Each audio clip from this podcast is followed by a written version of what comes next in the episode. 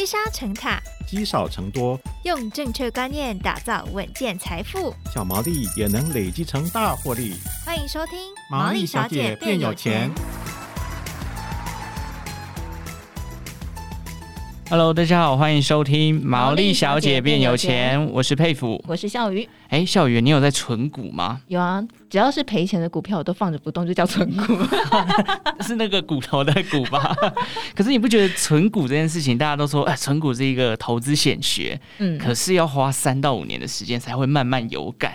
对，就是其实要放比较长一点时间，然后呢，而且现在啊，嗯，呃，刚刚不是说很多赔钱股票就放着不动 变成股吗？啊、那是因为之前不敢开 APP 嘛，那现在敢开 APP，只是是睁开一只眼睛看。睁一只眼闭，睁一只眼闭一只眼。那我告诉你，今天你跟很多投资人、听众一样都有福了，哦、一定要听今天这个访谈。为什么？因为我们今天请到了达人要来跟我们分享，他可是经历过零八年的金融海啸，哦、而且遭逢这种资金被套牢、没有钱继续摊平的一个。这个窘境哦，嗯，但他今天已经东山再起，而且已经迈向财富自由。究竟他掌握了什么原则呢？嗯，好，让我们今天来欢迎我们人气理财作家，在上一季节目当中呢，受到我们听众爱戴的十方老师。哈，老师你好，老师好，各位听众朋友大家好，我是十方。哇，老师真是太想知道你到底怎么度过了。其实我今天要来之前遇到一个很震惊的事情，嗯，是什么？有一个网友传讯息跟我说，他要去死。啊，这个太震惊了！真的太震惊，我几乎都要拿起一一九打电话。嗯，而且他跟我说，他不只想去死，他还想带他儿子一起去死。天哪！你知道他发生什么事吗？发生什么事？我后来花了一点时间把他安抚下来。他说他是在二零二一年进股市的，嗯，然后他进去的时候正好是美股的大多头即将下来的时候，嗯，结果呢，他买的股票是什么？我念给你听哈。第一大持股叫 NVIDIA。嗯，二零二一年十二月买，他现在亏损五十趴。第二个，他买网红股滴滴，嗯、你们都知道滴滴发生什么事哈。嗯、后来他亏损七十五趴。第三个，他买 AMD，亏损四十二趴。嗯，而且他还发生什么？在亏损的没有多久之后哦。他因为赔了很多钱，他想要搬回一城，嗯，所以他就把他家的房子拿去抵押。他本来是呃一个很稳定工作的公务员，可是他居然做这么激烈的事，嗯，而且他去抵押之后发生什么事呢？他去开一个 ETF 的杠杆。哦哦，我我其实也不太懂为什么杠杆可以开到三倍哈，哇！所以他是三倍杠杆，把他的钱再继续放进股市里面。结果前几个月不是继续暴跌嘛？对，他的钱就归零。好，哪有没有很可怕哈？对，我今天跟你讲这个故事，不是要让你沉重哈，我是要告诉你，用他的故事来教我们熊市到底最大的风险是什么。嗯嗯，我后来问了他，我说到底你为什么要冒这种险？结果他是一个其实很焦虑的爸爸，他儿子其实是在十岁，就是小学的时候。呃，被检查出来得了一种病，叫做脊髓小脑萎缩症。嗯，所以他其实是他说是不治之症啊，所以他急着要帮他儿子存一笔钱。嗯，可是他又认为他自己是读书人，一定可以在股市里面赚到钱。嗯，没想到会遇到这种事。你知道他犯了什么错呢？第一个，他说他刚开始跌的时候情绪很暴躁，很暴躁之后，他说他连他家开冰箱他都想骂人。嗯，可是他这样焦虑了一段时间之后，他很想搬回来。我跟你讲，最可怕就是这里。嗯，他借钱就是想搬回一层，他不想输。嗯，结果居然越赔越多。所以这一集我们要来聊什么呢？在熊市里面最大的风险，你要控制的风险是什么？我们以前都讲说我们要控制资金，对不对？对。哎、欸，不好意思、欸，哎，十方真不觉得资金是最大的风险。最大的风险其实是你自己心态嘛。所以，我们今天要来聊，要怎么控制自己哈。嗯、我我其实为什么讲这个话题？我不是要讲很沉重，我也不是要说这个爸爸很笨，刚好相反。其实我觉得我完全能了解他会跟我呐喊说他想去死，因为我也经历过。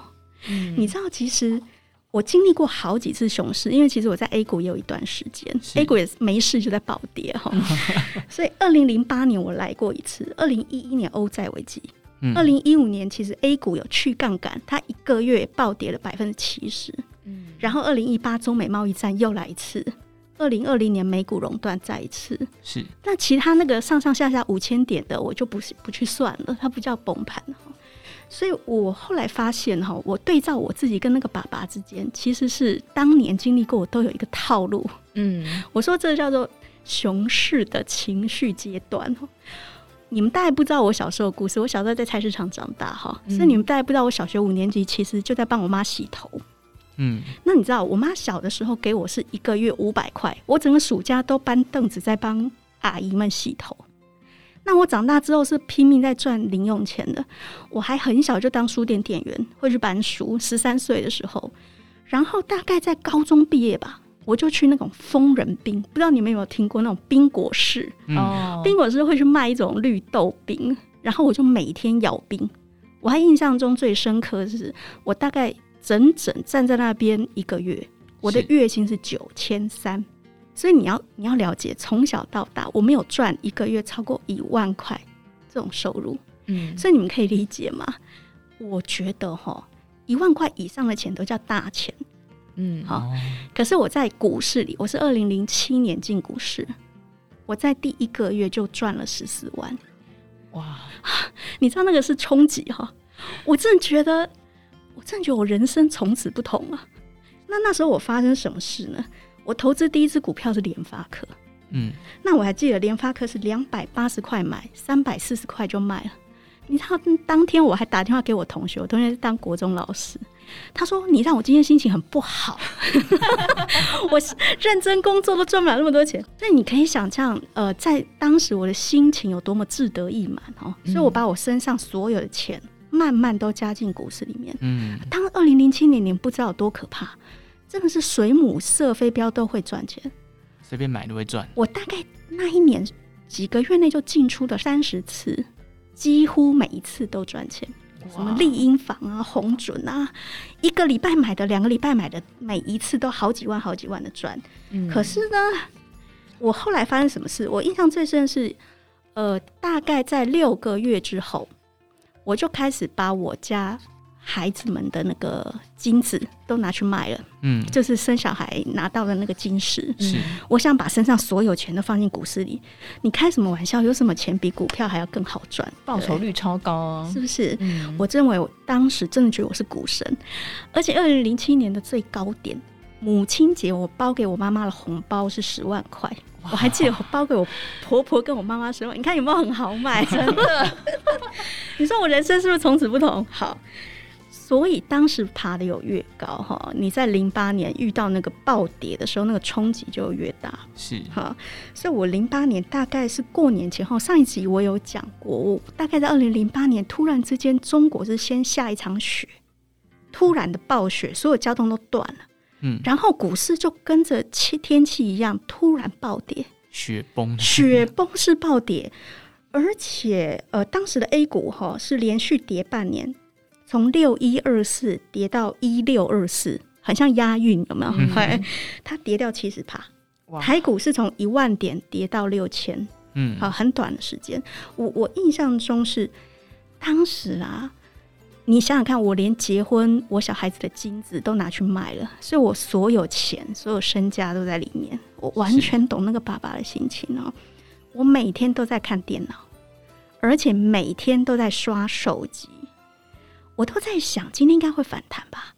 每天都在看，哎、欸，怎么办？然后每天都在刷我的那个剩余价值是多少？就看着我那个资产从一百赚一百万变赚五十万，然后变赚四十万，然后那个台积电啊，慢慢就跌到三十九块，然后很可怕，什么联勇从一百六跌到八十块，嗯，我就眼睁睁看着他们缩水，然后我就开始失眠，我大概有好几个月的时间都睡不着觉。都要靠吃安眠药，所以那种熊市的煎熬是可以足以让你掉头发，然后身体浮肿，然后你会觉得你手上最好一张股票都没有。而且我印象最深是二零零八年到十月的时候，我隔壁的邻居突然很惊慌。我的邻居也是科技业的男生哦，他突然跟我说：“哎，怎么办？为什么让我太太当年辞职来回家当家庭主妇？”一个男生这样讲，嗯，因为他说他现在很怕失去他的工作。在二零零八年的十月的时候啊，科技业其实还大幅的减薪，蛮多公司都在减薪。是，你们可以想象当时气氛是什么？打开新闻，冰岛破产，冰岛克朗突然之间贬值八十趴，整个国家都要倒了。然后每天股市都在下跌，所有人都觉得自己明天已经看不到未来。是，所以那就是二零零八年那时候的情绪。我还记得我真正进入一个崩溃是在二零零八年的十二月。所以讲难听一点，我后来发现我崩溃的时候都是到底部的时候。嗯。我在零八年的十二月，在那之前，其实我已经失眠六个月，所以我的精神其实也已经到极点了。我当时晚上就对着电脑讲哈，因为那个精神已经撑不住了，我就说我从此再也不要投资股票，我今天晚上要卖空所有基金跟投资。你知道我后来经历了什么样过程吗？我一直到十几年，十年过后，我现在回想哦。哦，其实当时我经历就叫熊市，嗯，你知道熊市可以很长，它可能是八个月，可能是十个月，可是它给你的折磨是每天每天，哦，越反弹越下跌，越反弹越下跌。所以你知道我从熊市里学到了三件有关熊市该学的经验，好，你知道是什么？第一个是有关风险这件事，是，你知道吗？我觉得我们做投资真的。必须要承担风险，没有错。可是我们不能承担会摧毁你的风险。什么叫摧毁你的风险？就是像那个爸爸这样子，把房子拿去抵押，然后开三倍的杠杆，最后让自己全家灭顶。我以前还听过一个故事，它是也都是真实的。嗯，就是爸爸在二十年前呢，在自己的公司里面知道内线，就说可能知道公司要上市，然后他就把身家通通土地房子拿去抵押。压在自己家公司股票上面，然后那一间公司后来老板捐款潜逃，全家背了一亿。天哪！我说你这叫三辈子不得翻身，你知道吗？嗯、这叫做不能摧毁你的风险，不管什么都不值得你做。所以你知道我现在做什么事吗？我现在手上永远握着两年的现金，嗯，就是像市场再怎么热。我一定会把我两年的生活费准备好。是佩服，你知道为什么要两年？因为熊市不超过两年。嗯、哦，急熊就对，急熊都不超过两年。即使是零八年这么严重，也大概是一年左右。嗯、是啊，所以两年足以让我撑过熊市，让我不会去卖股票。嗯。第二个我学到的经验就有趣了，叫刀子。嗯，我们都说不要去接刀子。对。可是我从过去这么多年的熊市经验里告诉我啊，要熟练的接刀子。你知道我没有买三十九块的台积电，可是我买了二五八的台积电，在什么时候买的？二零二零年的三月，就是美股说它熔断、熔断再熔断的第一天，我就进去了。嗯，就它熔断完隔天我就进去了。为什么？我我常常都跟人家戏称，你必须是要在恐慌的。顶点的时候你就开始进去接，尤其是你可以看到盘面，甚至还出现尖叫声，就是那个抛售越速度越来越快的时候，你就知道大家已经恐慌，大家已经失控啊。所以那个霍华马克思就有讲过，他说：“刀子停止落下的时候，尘埃就已落定，不确定性都解决，就没有便宜可以捡。”嗯，所以它是越跌，其实你要慢慢接，不是叫你突然进去。那我学的第三件事情是心理学远比数学来的重要。是哈，你知道在投资里面呢，你要保护你自己。我当年就是拼了老命去划手机，然后拼了老命是担心明天我会不会把我孩子的教育金还有我老公的退休金通亏进去。我每天都在担心未来，所以在自我控制上要把收到的资讯控制好。嗯，所以不要再划手机了，然后要专注在今天。你看我这样学到了三件事，所以我我其实完全能理解这个爸爸他当年为什么会讲说我很想死啊，嗯，因为其实这种话我当时也讲过，我其实也想把他的故事啊，还有我自己的经验告诉大家，希望大家在挫折的时候能够理解这一切都会过去。嗯，这三件事情刚刚老师讲，从心理层面。到学会接刀这件事，因为其实就像老师跟他说的，当市场它的怀疑程度越大的时候，市场因为发不清多空交杂的状况，那如果他今天已经确定，哎，大家都开始恐慌在卖股票的时候，那其实底部已经不远了嘛。嗯，那再来就是我们刚刚提到的，从零八年学到教训之后，那想要问一下老师，因为现在很多人可能都还在学习，从这个过程当中去学到一些教训。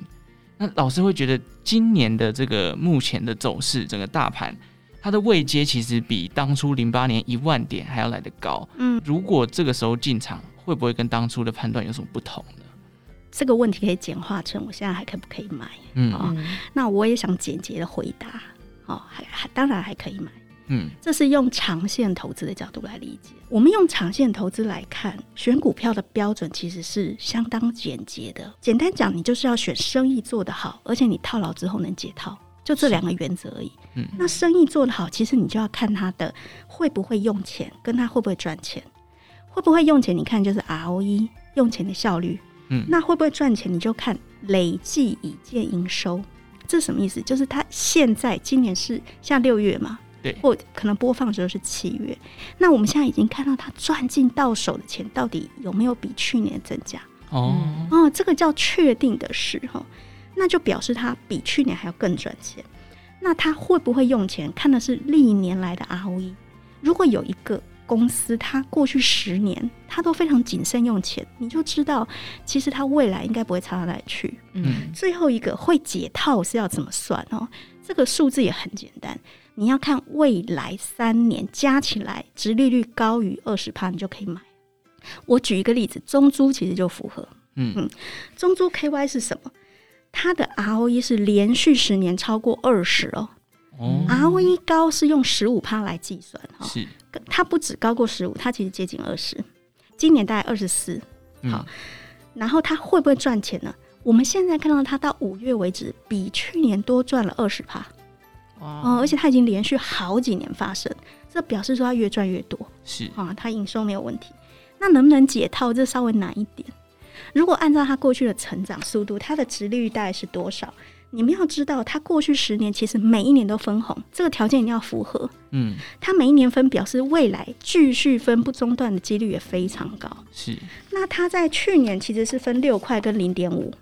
好，那我预估它二零二三跟二零二四跟二零二五会是多少？大概分别是八趴、九趴、十一趴。嗯嗯，八趴、九趴、十一趴加起来有没有超过二十？随便算一下，都快都快三十，都快三十了。三十趴为什么可以解套？其实一个熊市最严重，我们过去历史中最严重的熊市，大盘会回回来多少？嗯，其实绝大部分的熊市都落在二十趴到三十趴之间。嗯，非常严重的会过四十，那个只有零八年的极端。是，所以你知道三十趴。过二十，其实你就足以撑住，让你不要觉得很痛苦。有点像你一百万，如果只亏了十万块，你会觉得你还能够继续撑下去。是，那股息它分给你的现金，其实就可以去填补你亏损掉的本金。是，所以未来三年你要能够预测，所以这是最难的地方哈。可是你看，近期台股还有谁符合这几个条件？我随便讲几个，其实他们都是符合的。其实台湾现在企业还是非常赚钱，嗯，好，中珠我们刚刚讲符合对不对？你们大家不知道圣一其实也符合，是。好，然后中鼎，中鼎其实也过，还有玉荣，嗯，你看我随便讲一讲哈，你已经有四支现在都还可以买。我说的是我们以长线来看，嗯，好，所以你只要守住这三个原则，你要看的指标其实也不要太复杂，你只要看它的过去，然后看到它现在已经收进来钱。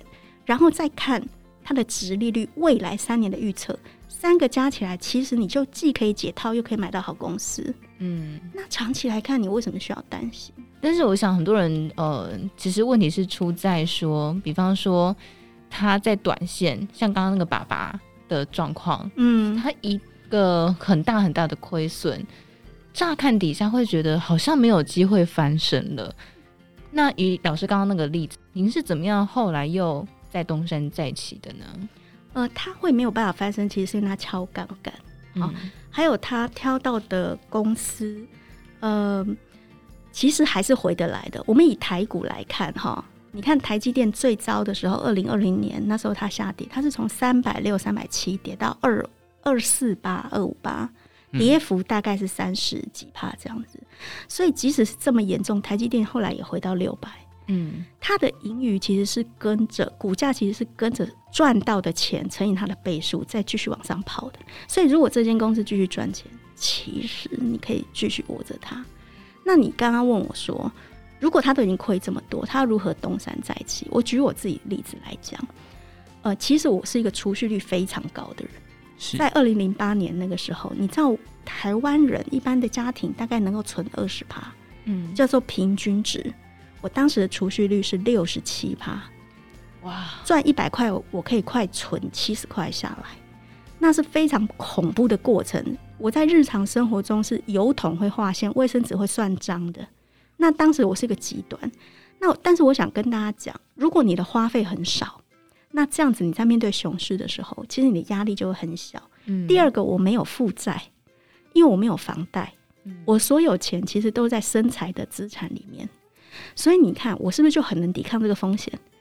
我存钱速度很快，而且我已经有一笔钱，其实还存在保单里面，因为我有长期存储蓄险。那个时候，所以当时啊，我后来能够马上进股市，一方面是有几个原因，一方面是二零零八年结束的时候，其实我把我手上所有的现金通通拿出来，后来买在谷底买了房子。啊，在上海买了房子，后来那个翻的倍数非常高。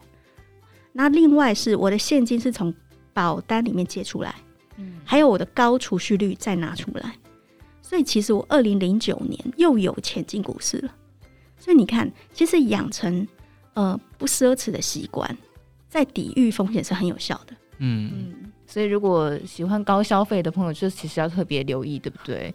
其实高收入不能不代表你可以高通膨的消费，嗯，反而你更要像老师这样，你可以储蓄六十七十趴，这个真的是很疯狂的数字，对，天文数字，哎，真的。今天讲了很多，我觉得很重要一个点就是，当你在投资上面，像老师最一开始举的那个爸爸，就是在风险控管上有点超乎自己的能力范围了，他把自己几乎所有的身家都压了进去。所以今天帮大家统整一下，其实，在风险的控管上很重要。再来，就像老师刚刚有提到的，熊市因为都是一个极熊的状态，可能时间最长就是差不多两年。当你保留了两年的现金，其实在未来你就有机会可以再次投入股市。再来，就是在现在的位阶股市上面，其实很多好的公司是因为这个整个大盘的经济环境可能开始出现问题了。那你在挑选的话，就像老师刚刚讲的，ROE 能够维持在十五 percent 到二十 percent 以上，这都是还可以继续持有的公司。好，那这边想问一下老师，因为今年的股市这个上下震荡真的非常的剧烈，那因为老师也经历过这个大风大浪嘛，投资理财上能不能请老师给我们现在的投资人在这个点位上一些信心喊话呢？我今天想跟大家分享哈，你永远都要记住，在熊市里面最大的风险其实是你自己。嗯嗯，你的情绪是在哪里发生的呢？其实是在大脑，对不对？嗯，所以你最应该管好的就是你的大脑。你们回想一下，那个爸爸在股灾压力下，他的反应是什么？他先暴躁、易怒，然后他开始忧虑、担心，紧接着他是不认输，然后进去借更多钱，企图搬回来，所以最后他的资产归零。他最大的风险就是他自己。所以你永远都要记住哈，他的大脑创造他最大的风险。你要做的就是管好你的大脑。你知道，在很多年前，其实我去印度，然后做了一场水中瑜伽。嗯，那我记得那个水中瑜伽，你知道水中瑜伽其实非常难做。那个波浪其实来的时候，你根本就站不起来，我们还要单脚站立。那当时那个印度老师站在前面很可爱，他就一直用嘴巴里用那个印度腔跟我们讲。他说：“Follow the waves, stay in the center。”他那个印度腔很可爱，我印象很深。就是我们在遇到股灾或者像这种震荡的时候，其实就像站在水里面一样。嗯，这个水其实是无法抵抗它的。你应该 follow the waves。它的意思是什么？你不要在大脑里面创造抱怨，你不要不停的说怎么会发生这种事哦，然后你也不要自责。我怎么这么白痴？我为什么没有提早看到？这些都是觉得为什么？你只要出现为什么，你就在抵抗它。你应该是哦，股灾来了啊，哈，看起来它会来又会去哦，你就跟着它去感受你的情绪。我常常都开玩笑，我说熊市有点像月经啊，你知道，你永远要记得，熊市是循环的一部分。好，所以你要去承担跟经历它，还有拥抱它，因为它结束之后，它就是重生的开始。历史上都是这样。